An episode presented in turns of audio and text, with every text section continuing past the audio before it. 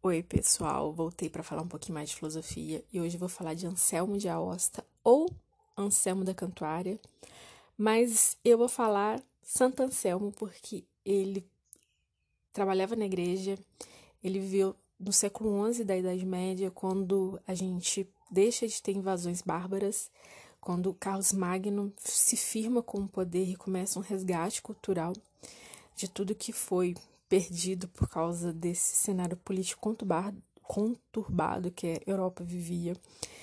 E o Santo Anselmo é muito importante, não só dentro da igreja, mas também dentro da tradição filosófica.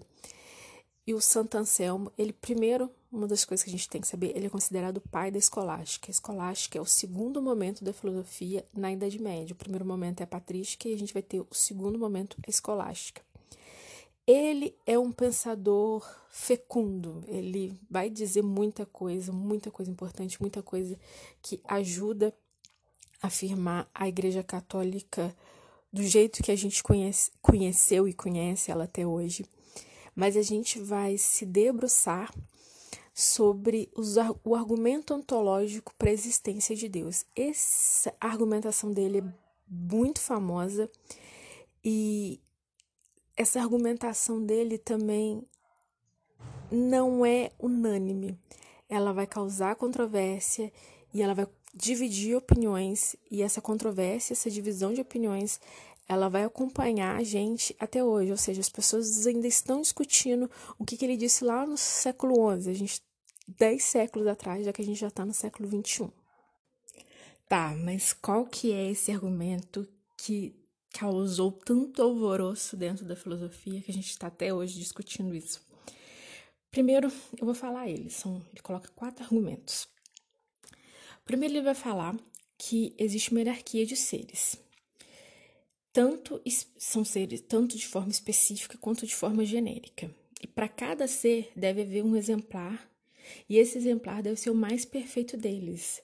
Como eu, o Santo Anselmo ele vai buscar no neoplatonismo toda a concepção dele de Deus. Para ele, Deus é, é, a pura essência, é infinitude, a eternidade, imutabilidade, perfeição e unidade.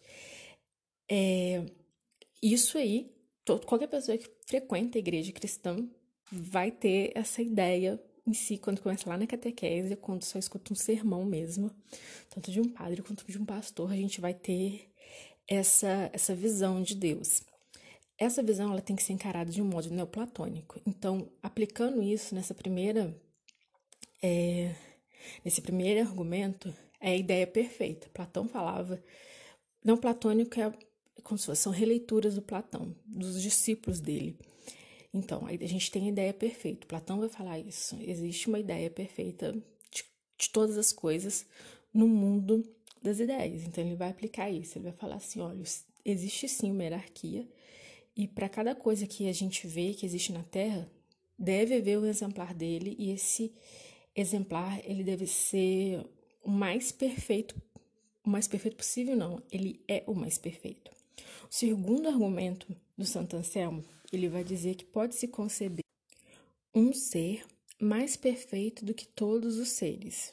Ou seja, a gente está lá, primeiro a gente fala que cada ser tem seu exemplar perfeito, depois a gente vai falar que existe um ser que é mais perfeito do que todos os outros. Mas também a gente, o terceiro argumento é que a gente também pode pensar que existe um ser sobre a gente, da qual a gente não pode imaginar nada sobre ele. E o quarto argumento é que este ser existe necessariamente, ou seja, ele precisa existir por causa que se ele não existisse, não seria o maior, e negá-lo seria negar a hierarquia dos seres, ou seja, existe um ser que ele é o mais perfeito de todos, que a gente não pode sequer começar a imaginar sobre ele, e que ele necessariamente precisa existir, porque se não existisse, nenhum outro ser existiria.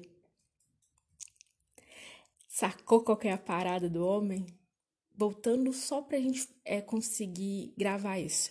Santo Anselmo vai falar que para cada ser existente existe um exemplo perfeito, é, que apesar de, de cada ser ter um, um exemplar perfeito, existe um ser que é mais perfeito do que todos os outros. É, esse ser que é mais perfeito que todos os outros, a gente não pode nem conseguir imaginar, começar a imaginar como ele é. E esse ser precisa existir, esse ser perfeito e inimaginável. Ele precisa existir, porque se ele não existisse, a gente negar a existência dele, não, exist, não existiriam os outros seres, não, exist, não existiria hierarquia de seres. É aí, é aí que mora o pulo do gato do Santo Anselmo. Porque com esse argumento, o Santo Anselmo vai dizer que nenhum ser pode existir do nada. Ou seja, todos os seres são seres contingentes desse ser perfeito que a gente não consegue imaginar e é mais perfeito por todos os outros. E o, como todos os seres são contingentes a esse ser necessário, o argumento acaba se tornando um argumento de demonstrações a priori.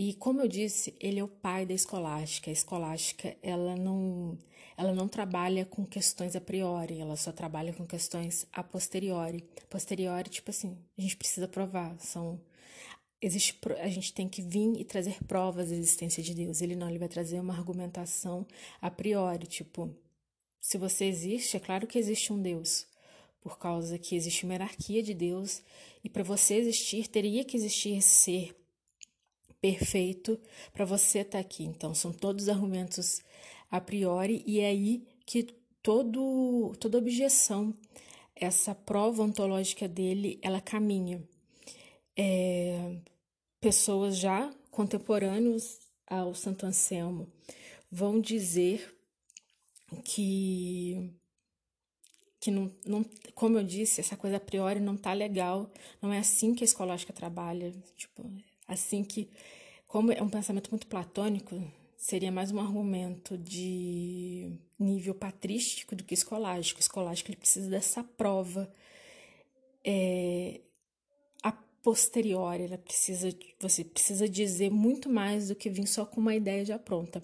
Um do, das pessoas que mais vão fazer objeção a essa argumentação ontológica do Santo Anselmo vai ser um monge chamado Goulinot, que ele vai dizer que não é porque existe ilhas perfeitas, que existe a ideia de ilhas perfeitas que eu consigo pensar numa ilha perfeita que isso prova a existência dela. Só que o Santo Anselmo ele vem e ele sempre vai pegar e vai tentar responder os críticos dele.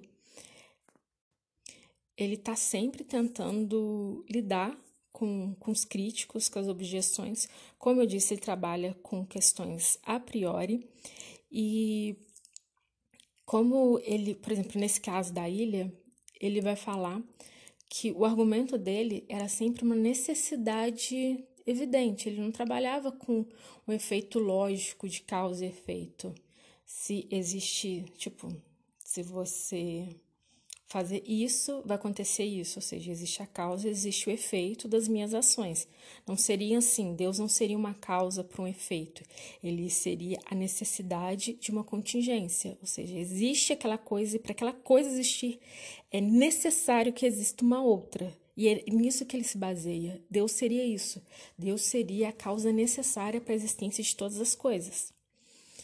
E assim ele sempre vai trabalhar.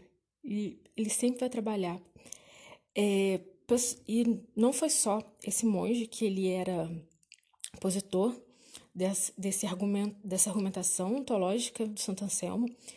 São Tomás de Aquino foi um grande opositor, David Hume e Kant. Kant também, ele vem, Kant também não gostava muito dessa coisa do, do a priori, ele vai trabalhar com questões é, a posteriores, eles vão trabalhar, vão ser responsáveis por dar mais clareza e solidez para as coisas, eles necessariamente eles, precis, eles não eles precisam de ter provas. Toda questão quando a gente vem com essa com a argumentação se Deus existe ou não, é que com a escolástica a necess... a... foi necessário se dar provas, principalmente provas materiais.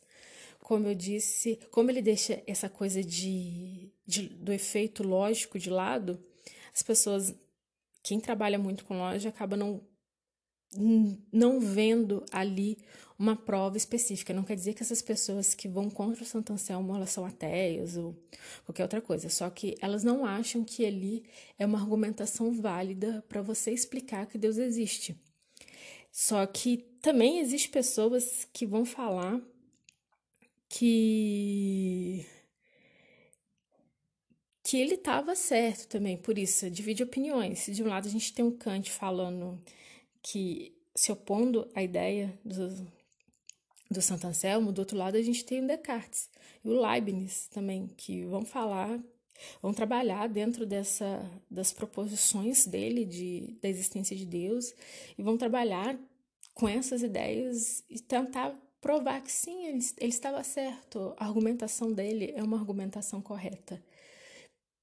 Por isso eu disse, ele é bem famoso por causa disso pelo trabalho dele, ele vai falar várias outras coisas, mas também por causa desse argumento ontológico. Ele vai trabalhar dentro da ontologia, né? Ele não vai trabalhando dentro da lógica. A ontologia é uma área da filosofia que trabalha sobre a questão do ser, qual que é onto significa ser, né? Então, estava ali para ele. Quando a gente trabalha sobre a existência de Deus, a gente está trabalhando dentro da ontologia. Mas enfim, né?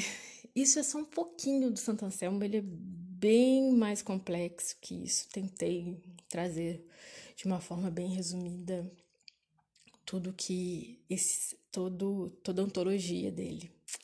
Tudo bem? Até a próxima. Fiquem com Deus e com Santo Anselmo.